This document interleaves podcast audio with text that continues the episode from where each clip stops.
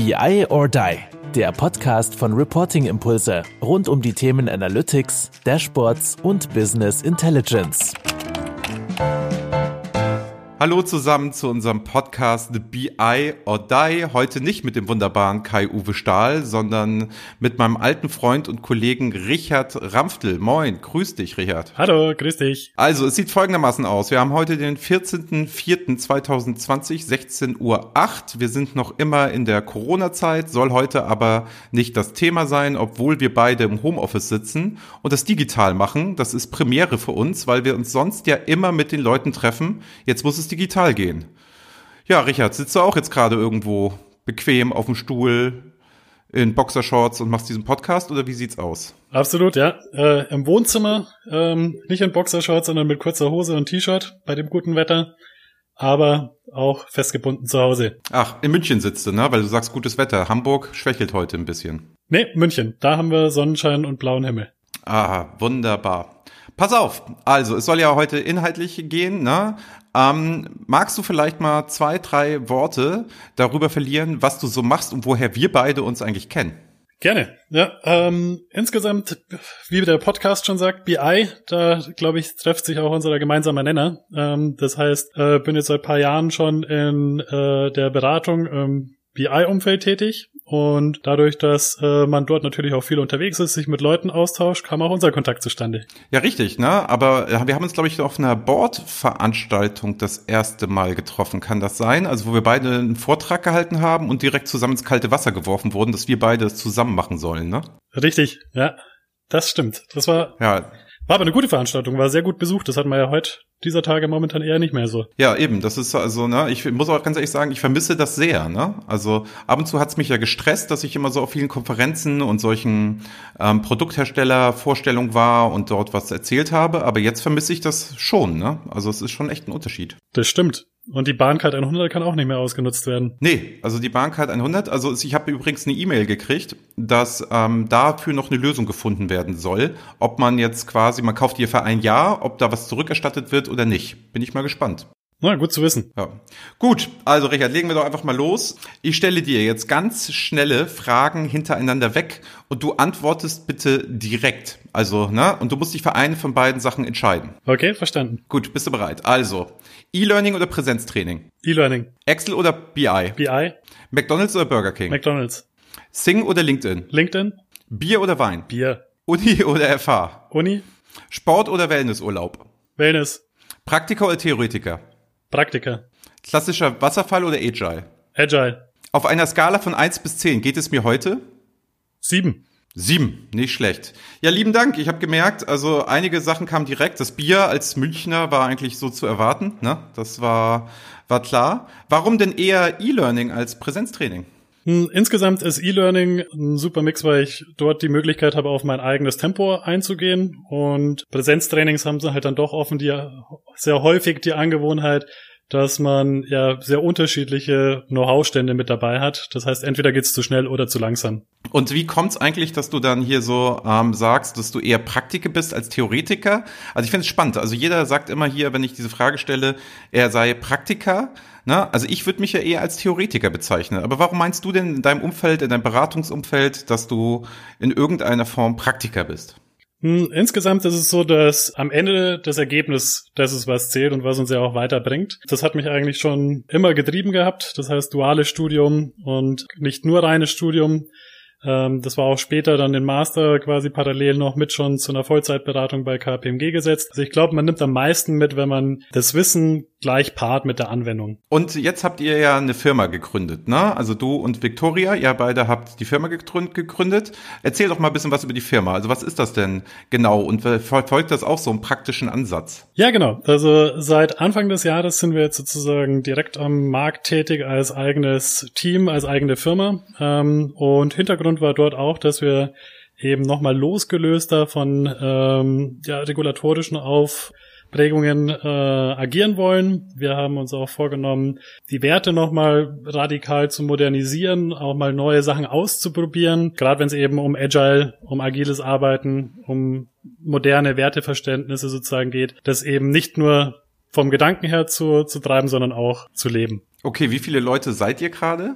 Momentan sind wir insgesamt zusammen 13. 13. Und das sind alles Berater, die dann auf Agile, auf Projekten alles Mögliche möglich machen? Oder gibt's da, habt ihr auch so Overhead? Also wie ist denn so eure Struktur momentan? Genau, also insgesamt von Strukturen fest haben wir keine definiert. Das heißt, wir leben ohne Titel und gehen situativ in äh, die Führung, wenn man, sage ich mal, auch in dem jeweiligen Feld jetzt das beste Wissen hat. Wir haben sehr wohl unterschiedliche Aufteilungen von den Kompetenzen. Das heißt, es gibt Kollegen, Kolleginnen, die mehr technisch affin sind, andere, die mehr fachlich sich treiben oder aber auch Gestaltung, wenn es jetzt darum geht, dass wir einen Webauftritt gestalten, wenn wir bei LinkedIn für einen Post das passende Bild brauchen. Auch dafür hat natürlich sozusagen das ästhetische Auge eine Notwendigkeit. Und so ist es ganz situativ, dass die Leute dann äh, handheben und sich einbringen, äh, wo sie auch gerade benötigt werden. Gut, pass auf. Ich habe ja jetzt auch, können wir gleich einsteigen, das passt eigentlich ganz gut. Ich habe jetzt auch fünf Fragen für dich vorbereitet, ähm, die ich ja auch sonst immer mit Kai ähm, habe. Ähm, eure Firma heißt wie? Das wäre doch mal kurz wichtig. Sag noch mal. Transformate. Transformate, also mit einer 8 hinten geschrieben, ne? Ja. Transform 8 bin ich mal gespannt, wie viele Kunden über die Jahre hinweg euch nie Transformate nennen. Also wir heißen ja auch immer Reporting Impulse oder die Reporting Impulse sagst du, glaube ich, immer. Ne? ne? Also es ist äh, insofern, also wisst ihr, also, ihr werdet da noch eure Probleme mit haben. Aber was mich interessieren ähm, würde, ne? warum hast du denn eigentlich persönlich, also Frage Nummer eins, warum hast du denn eigentlich persönlich gegründet? Was ist deine Motivation? Meine Motivation war tatsächlich genau dieses Werteverständnis. Das heißt, seit Jahren mit dem Thema Vertrauenskultur auseinandergesetzt. Und ja, da war es eben sozusagen immer spannend, funktioniert sowas auch? Also kann man das auch in einem äh, Unternehmen oder in einem Führungsstil tatsächlich so ausleben und Erfolg haben. Ah, okay, also du bist stark darüber gekommen, dass du gesagt hast, geht es ja so Werte, Unternehmertum. Ähm, wie sieht es denn so auf fachlicher Seite aus? Also geht ihr jetzt Projekte an, als aus, ähm, anders an als in der anderen KPMG-Zeit früher? Oder also wie sind so eure fachlichen Ausrichtungen denn so auf dem Projekt? Was macht ihr denn? Was ist denn euer Leistungsspektrum? So vielleicht ein bisschen reingefragt. Genau, also dort ähm, sind wir vom Kern immer noch an BI-orientiert, ne? Ist halt sehr häufig noch bei Kunden stark aus dem Reporting- und Planungsumfeld kommt. Das heißt, ähm, man möchte Excel ablösen. Ähm, sehr wohl wir auch auf der anderen Seite, wenn die Kunden dann schon weiter sind in der Entwicklungskurve, einfach mehr und mehr die Randthemen haben, wie wie kann ich jetzt, sage ich mal, auch Algorithmik mit einsetzen? Wie kann ich moderne technologische Plattformen wie Microsoft Azure mit einsetzen?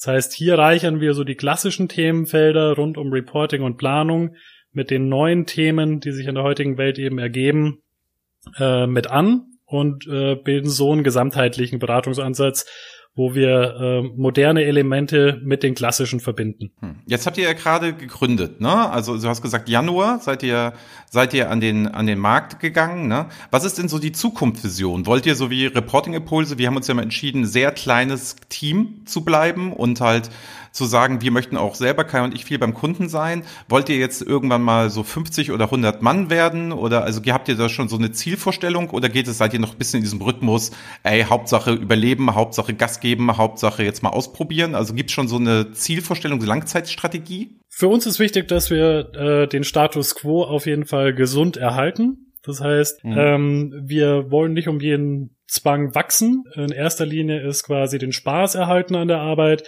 Wir wollen das Team erhalten und wir wollen sozusagen auch die Kunden in einer guten, ähm, gleichbleibenden, hohen Qualität eben zufriedenstellen, neue Lösungen entwickeln. Also Wachstum ist da tatsächlich äh, an letzter Stelle von unseren Zielen. Äh, sehr wohl wir ah, okay. uns dann freuen zu wachsen, wenn wir dann unsere ja, unser Doing vergrößern können, aber eben gesund, organisch. Okay, und wie seid ihr so ähm, verteilt in Deutschland? Macht ihr nur regional irgendwie was? Also macht ihr jetzt nur in München Projekte oder gibt es auch Projekte, die deutschlandweit, europaweit sogar sind? Ähm, in Summe haben wir sozusagen aktuell das Glück, dass wir sehr viele Kunden auch überzeugen können, dass es sowohl wirtschaftlich als auch ökologisch sinnvoll ist, auch äh, einen Großteil remote äh, der Arbeit abzubilden.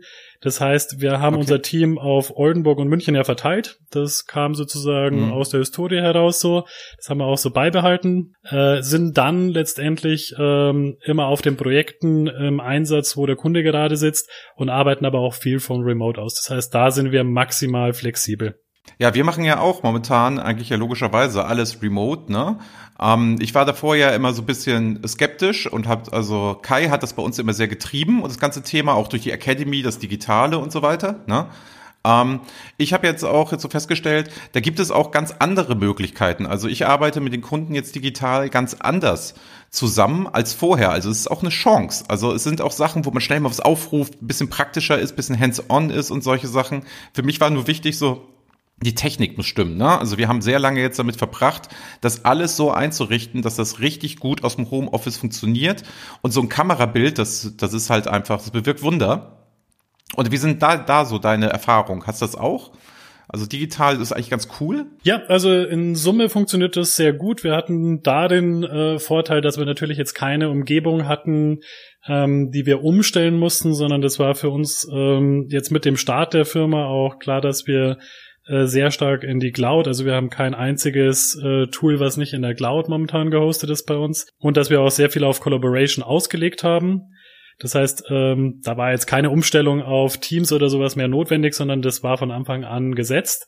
Nichtsdestotrotz mhm. fehlt uns enorm der persönliche Kontakt, also zu, A zu unseren Kunden, A zu auch dem Team, weil das ersetzt einfach ein reines Kamerabild nicht. Ja, ne, diese Nähe, ne? Mir fehlt das echt total. Gut, pass auf. Frage Nummer zwei. Was sind aus deiner Sicht die heißesten BI-Trends momentan? Also wirklich aus deiner persönlichen Sicht und dann vielleicht noch mal so ein bisschen aus Kundensicht, was die gerade so umtreibt. Vielleicht auch bezogen auf Corona. Wie läuft das denn so? Also was sind so, meinst du, jetzt die BI-Trends, wo es drauf ankommt? Genau, also in Summe ist ein Riesenthemenfeld sicherlich das, ähm, die Nutzung von Hyperscalern. Das heißt, äh, gerade wenn man so in Richtung AWS, Google und auch Microsoft Azure schaut, die Möglichkeiten, die hier gegeben sind, einmal von der Rechenpower als auch von der Speicherung massenhafter Daten. Also wenn ich jetzt mal in Richtung Maschinendaten, ähm, wenn ich in Richtung Website-Daten, also Crawling gehe, sehe ich dort ein enormes Potenzial, weil man äh, dort Möglichkeiten geschaffen bekommt, die es einfach bis dato noch gar nicht gab. Und auf der anderen Seite bei den Kunden hattest du jetzt noch gefragt, was ähm, geht dort sehr stark voran?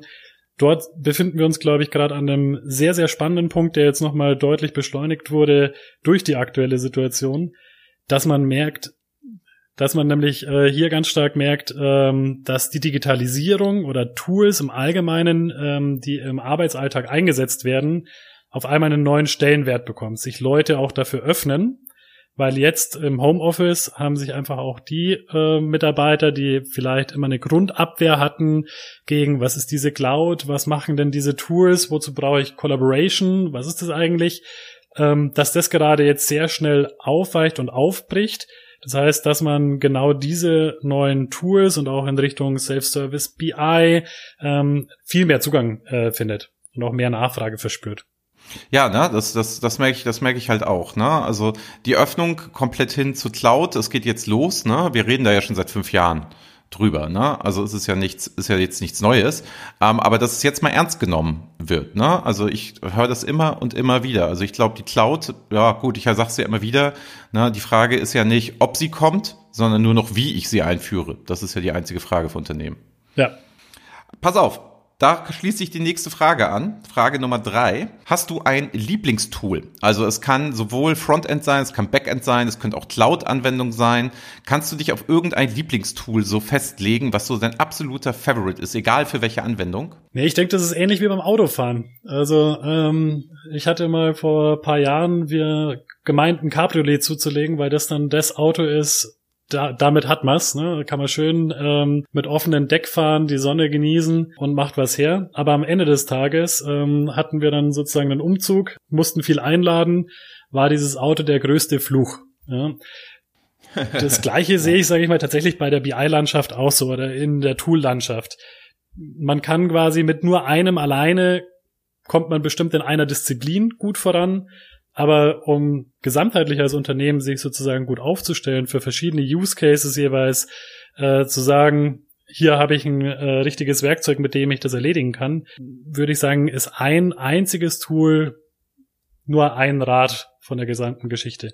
Ja, klar, aber ich will ja dein Lieblingstool wissen. Also sagen wir jetzt, machen wir es mal fest an der an den Cloud-Anwendungen. Ne? Mhm. Soll es eher Google sein, soll es die AWS sein, doch eher Microsoft? Also was, wie, wie, wo bist du denn da so aufgestellt? Was sagst du denn? Was ist denn am geilsten? Wenn ich jetzt morgen mal sage, auf wen setze ich, was würdest du denn empfehlen? Okay, da habe ich tatsächlich ein gutes Meinungsbild, weil ähm, da setze ich sehr stark auf Microsoft Azure mit einer recht einfachen Begründung. Microsoft ist ein Anbieter, ein Technologieanbieter, der so erstmal aus seinem originären Geschäft nicht unbedingt das Interesse hat an den Daten oder an Metadaten, ne? also ich sag mal, dass sie die Daten selbst nicht verwenden, glaube ich sogar, ne? aber an Metadaten. Ne? Und da würde ich jetzt schon davon ausgehen, dass eine Suchmaschine äh, oder auch auf der anderen Seite der größte, die größte Handelsplattform durchaus ein gewisses Interesse haben könnte, im legalen Rahmen die Daten noch irgendwo für sich mit nutzbar zu machen. Von dem her ist dort meine ah, klare okay. Antwort Microsoft Azure einfach aus dem Geschäftstreiben heraus.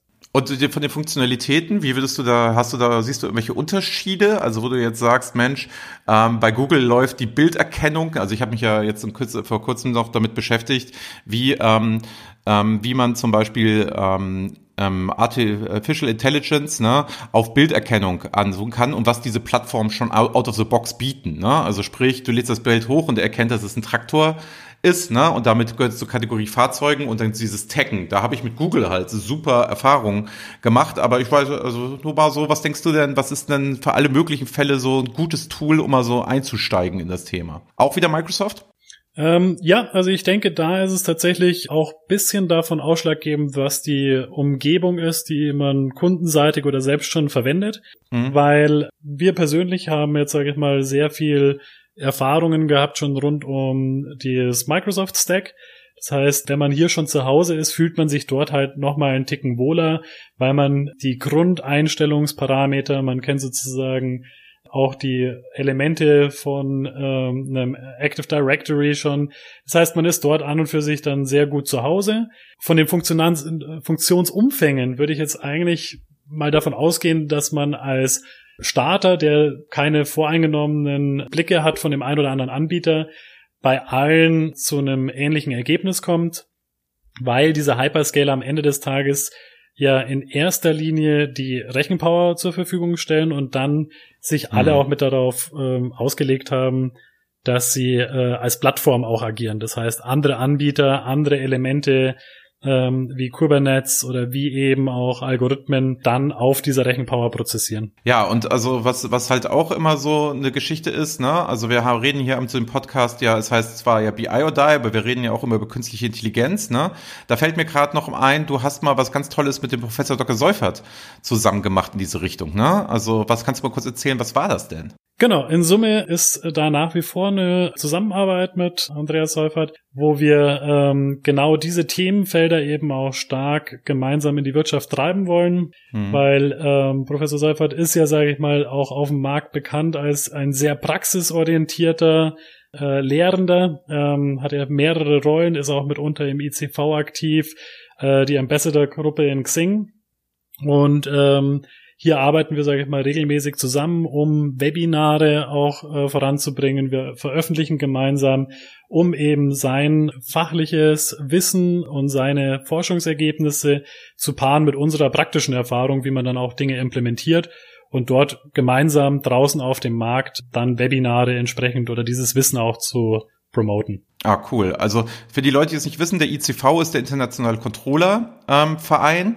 Äh, Reporting Impulse ist da auch Mitglied. Also ich kriege jedes Mal ähm, einmal die Woche so dermaßen viel Papier zugeschickt, dass ich echt schon überlegt habe, ob ich da sage, ey, das möchte ich nicht, ob sie es nicht alles digital zur Verfügung stellen können. Also kriegst halt eine Zeitschrift und noch eine Zeitschrift und so weiter und so fort. Ich finde das ja ganz nett, aber heutzutage könnte man es vielleicht auch mal sehen, Kunden entscheiden lassen, ob man das digital oder nicht möchte. So. Und der Internationale Controller Verein, ne, ich halte abends so ja auch mal vor Vorträge, gerade in diesen Arbeitskreisen und so. Boah, die sind natürlich dann teilweise aber schon weit weg von unseren technischen Themen, was da so gemacht werden kann. Das ist ja so ein bisschen immer so Einstieg, ne? Also der International Controller Verein macht super Arbeit, will ich gar nicht sagen, aber die Leute von Excel wegzukriegen, puh. Ja, und deswegen ist es umso wichtiger, denke ich, ähm, die Arbeit, die ähm, Andreas Seufert dort leistet, eben genau praxisorientierte Webinare auch mit anzubieten. Also das nächste, was wir zum Beispiel halten werden, ist über ähm, Feature-Based Planning, das heißt externe Daten mit in so ein Vorhersagemodell mit zu integrieren. Und er erreicht eben diese Leute. Er hat dort in dem Umfeld einen enorm bekannten Namen und er kriegt damit sozusagen auch die Türen geöffnet und kann eben diese Botschaft der Digitalisierung auch gut ins Controlling, ins Finance-Wesen eben transportieren. Eben, also super Typ, schön, dass ihr da zusammenarbeitet, finde ich auch total toll. Ich habe ihn ja auch nur mal ganz kurz kennengelernt. In Frankfurt haben wir uns da getroffen, ne, auf einer Veranstaltung. So, ähm, da habe ich ihn, durfte ich ihn auch mal kurz kennenlernen. Schauen wir mal, ne, wie sich das jetzt alles so entwickelt, gerade mit digitalen Produkten. Vielleicht kriegen wir da ja auch mal was gemeinsam hin.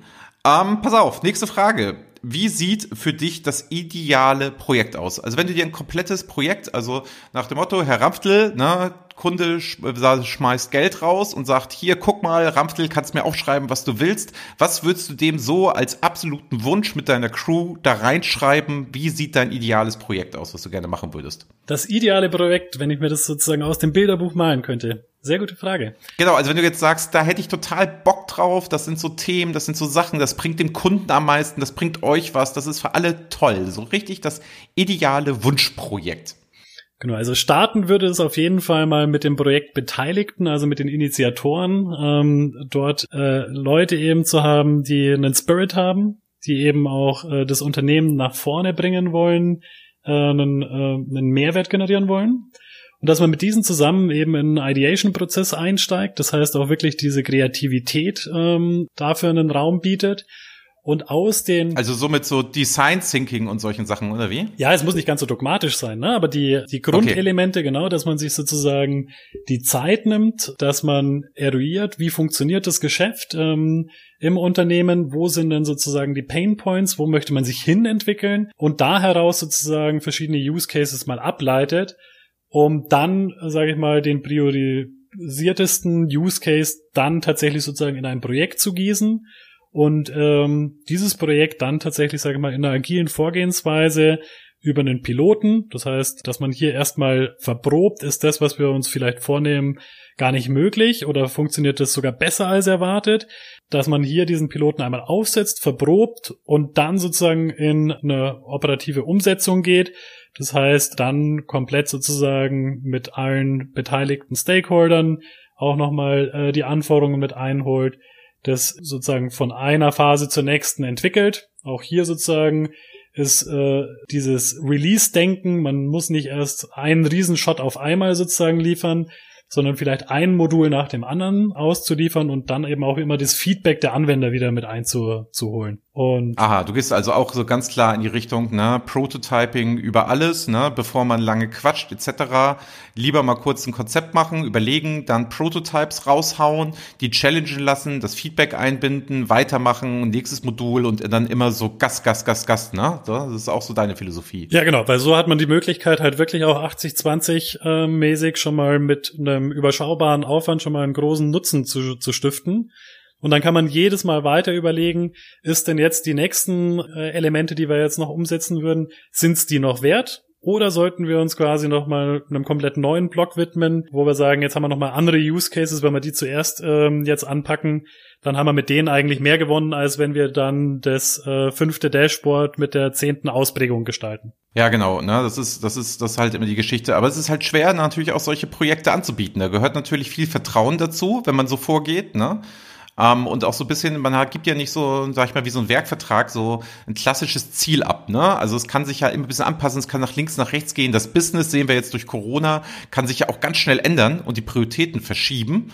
Ne? Da ist natürlich dann so die Sache, so als Beratungsunternehmen zu sagen, ey, guck mal, genau das kriegst du am Ende raus, das verspreche ich dir. Schwierig, ne? Schwierig. Ja, also es ist sicherlich dann immer ein Invest, den man auch gehen muss. Wir hatten tatsächlich jetzt immer ganz gute Erfahrungen damit, dass man vielleicht mal ein, zwei, drei Tage mehr gebraucht hat, als man sozusagen dann dem Kunden versprochen hatte. Das haben wir dann noch, wenn es war, mal mit auf unsere Kappe genommen, wenn wir unsere, äh, unseren Mund groß aufgemacht haben. Aber hinten raus ist es tatsächlich dann auch gegenüber dem Kunden eben etwas, woran er sich festhalten kann. Und wir hatten es ja vorher auch gerade besprochen. Ne? Also das sind häufig ja auch Themenfelder, mit denen die Kunden noch gar keine Berührungspunkte hatten. Das heißt, Mhm. Wenn dann viel erzählt wird, ist es zwar schön, ne, aber man hat ja eine gewisse Skepsis. Funktioniert das denn wirklich? Und da sehe ich schon auch mit, ähm, ja, die Aufgabe mit äh, von uns Beratungsunternehmen, dann gewisserweise auch eine kleine Vorleistung mitzugehen und zu sagen, Leute, wir glauben dran, wir haben das auch schon mal gemacht, ne? Ähm, wir können das auch abschätzen, was so rauskommen kann. Ne? Und wir probieren das jetzt mal x Tage, wir erwarten dieses Ergebnis und dass man sich dann sozusagen drauf committet und man hinten raus dann auch anhand von den Ergebnissen dann eben den Proof hat, okay, wir machen damit weiter oder okay, ähm, ihr habt uns viel versprochen, war sauber nix, aber Gott sei Dank haben wir nicht viele Tage gebraucht. Und toi toi toi, bisher haben wir, sage ich mal, den Punkt noch nicht gehabt, sondern ähm, immer, sage ich mal, positive Erfahrungen, dass man mit diesem Proof dann tatsächlich auch in die Projekte dann reingestartet ist und dann auch noch mehr implementiert hat als einen kleinen Piloten. Ja, was man vielleicht auch dazu sagen muss, wir haben ja eine sehr, sehr gleiche Auffassung von dem, wie man Projekte gestaltet, wie man das so macht, was man beim Kunden liefern möchte und wie man auch Vertrauen beim Kunden aufbaut und wie man auch langfristige Beziehungen macht. Ne? Deswegen haben wir ja auch gesagt, wir ergänzen uns ja hervorragend. Ne? Also ich habe mich ja damals tierisch gefreut, als ihr beide erzählt habt, Mensch, wir gründen da und wir machen das, weil wir ja sofort die Synergieeffekte gesehen haben, wie wir ja auch so zusammenarbeiten können, weil der Kunde muss sich nicht auf eine neue Philosophie einstellen oder ein ganz anderes Beratungshaus oder so. Der merkt ja im Zweifel gar nicht, dass wir zwei verschiedene Firmen sind. Wir sind ja fachlich nur anders aufgestellt. Ne? Ich finde das hochgradig spannend für die Zukunft, was wir da zusammen hinreißen können, weil ich habe ja oft das Thema, dieses typische, ja jetzt, ne, Andreas, jetzt hast du uns das ganze Frontend da gemacht, du hast uns die Prototypen gebaut, sogar lauffähig, du hast uns längerfristig begleitet und so weiter und so fort, also natürlich mit meinem Team, ne? Und dann ist es ja so, ja, aber wie kriege ich denn die Daten? Wo kommen die ganzen Daten denn her? Und wie soll ich das am besten machen? Und was ist mit der Cloud? Und es steht Herr Wiener ja da und sagt, öh, äh, ja, äh, kann ich Sie ja mal weiterleiten? Öh, habe ich verschiedene Partner? Ja, jetzt habe ich ja jemanden direkt an der Hand, ne? Wo ich immer sage, Richard, also wir nennen uns ja untereinander, muss man wissen, ich sage immer Richie zu ihm, das hat Kai irgendwann mal ähm, eingeführt. Sage ich, schicke ich dir einfach mal Richie und Victoria vorbei, ne? Absolut. So soll es jetzt in Zukunft laufen. Ja, finde ich auch. Total cool. Pass auf, wir laufen hier langsam aus der Zeit, soll uns aber nicht stören. Eine letzte Frage kriegst du nämlich noch. Wenn du eine Sache in deiner Firma, ich weiß, sie ist jetzt jung, ne, von heute auf morgen ändern könntest, was wäre das? Sofort. Ist ab morgen anders. Wenn man das jetzt einfach sozusagen umklicken könnte und ähm, dann würde ich sofort anders. Aktuell würde ich nichts ändern. Das würde ich mir aufheben. Ja, ihr seid, ne, ihr habt, ihr habt noch diesen Gründerspirit, ne? ähm, ich merke ich merk das to to total. Also ihr habt natürlich auch einen Riesenvorteil. Also ich erinnere mich, ich saß hier mit dem Christoph Kreuz im TDWI, der sagte, er hätte gerne mehr Frauen oder Mitglieder und im Vorstand etc. im TDWI. Da müssen wir ja sagen, sowohl Reporting-Impulse als auch ihr, ne? Also wir haben ja eine 50-50-Quote ähm, in dem technischen Umfeld in Anführungsstrichen und diejenige, die bei uns ja die meiste Technik macht, im tiefsten reingeht, ist ja auch eine Frau. Ähm, deswegen haben wir kein Thema. Bei euch ist es ja ähnlich, ne? Ihr habt ja auch, habt ja auch sehr viele Frauen bei euch, ne? Ja, absolut. Und sogar die Geschäftsführung, ne? Mit Kind und mit Kindern und allem drum und dran. Also tiefsten Respekt davor zu gründen. Also finde ich ganz, ganz toll. Doch, definitiv. Und das ist auch, sage ich mal, absolut wertvoll, weil man merkt einfach, dass man andere Blickwinkel auch mit reinbringt, wenn man sich sozusagen in einem gemixten Team austauscht. Ähm, würde ich überhaupt nicht mehr missen wollen. Ja, schön. Richard, also, ich sag mal so, vielen Dank für das Gespräch, dass du ja in den schwierigen Zeiten, ich weiß, du hast auch so viel zu tun wie ich auch, Zeit genommen hast, das hier alles gemacht hast. Ich werde jetzt noch zwei Abschlussworte sagen. Danach hast du die Schlussworte. Die werde ich dann auch noch mal einleiten. So, also von mir bleibt nur zu sagen, das war wieder mal eine Folge BI or Die. Beim nächsten Mal wieder mit Kai und mir, wo es die typischen fünf Fragen gibt. Ähm, mir ist wichtig, bleibt alle gesund, nimmt dieses Thema weiterhin ernst. Auch das wird irgendwann wieder normal werden. Nutzt die digitalen Dinge. Ich habe, selbst wenn ich mich dran gewöhnt habe, der sehr stark auf das über das Persönliche kommt, kriegt ihr das auch alle hin. Und Richard, jetzt noch mal deine Bühne für 1300 Abonnenten. Ich bin so stolz, dass wir so viele Zuhörer mittlerweile haben und so viele Leute auch auf Abonnieren geklickt haben und das regelmäßig hören. Nutzt die Bühne, mach hemmungslos Werbung. Alles, was du raushauen kannst, warum man euch buchen sollte, mit euch in Kontakt treten sollte, wo man mit euch in Kontakt treten sollte. Na, nutzt es jetzt einfach aus. So viel von mir. Kommt gut durch die Woche. Bis bald und Richard, deine Bühne. Ciao. Klasse, danke dir, Andreas, auf jeden Fall schon mal für die Einladung und für die Möglichkeit, heute hier auch in einem Podcast mit dabei zu sein. Ja, den Zuhörern danke ich auch fürs Zuhören und wünsche auf jeden Fall trotz Corona und trotz ähm, eingesperrt sein im eigenen Heim noch eine gute Zeit. Wenn jemand mit dabei ist, der sich angesprochen gefühlt hat, eine Pilotierung von einer neuen äh, Technologie auszuprobieren und dann vielleicht noch idealtypisch in ähm, dem Traumprojekt, was ich quasi einmal skizzieren durfte, dann freue ich mich natürlich auf den Kontakt und ja, hoffe, dass sozusagen die Corona-Zeit die Kreativität und die Menschlichkeit hier sozusagen auch mit bei den Leuten weiterhin äh, aufrechthalten lässt und dass man am Ende, wenn alles sich wieder beruhigt hat, umso gestärkter wieder loslegen kann. Macht es gut. Tschüss. Tschüss zusammen. Auf bald. Tschüss. Das war BI or Die, der Podcast von Reporting Impulse. Danke, dass ihr auch diesmal wieder mit dabei wart. Wenn es euch gefallen hat, dann hinterlasst uns doch eine gute Bewertung und abonniert den Podcast, um keine weitere Folge zu verpassen. Bis zum nächsten Mal.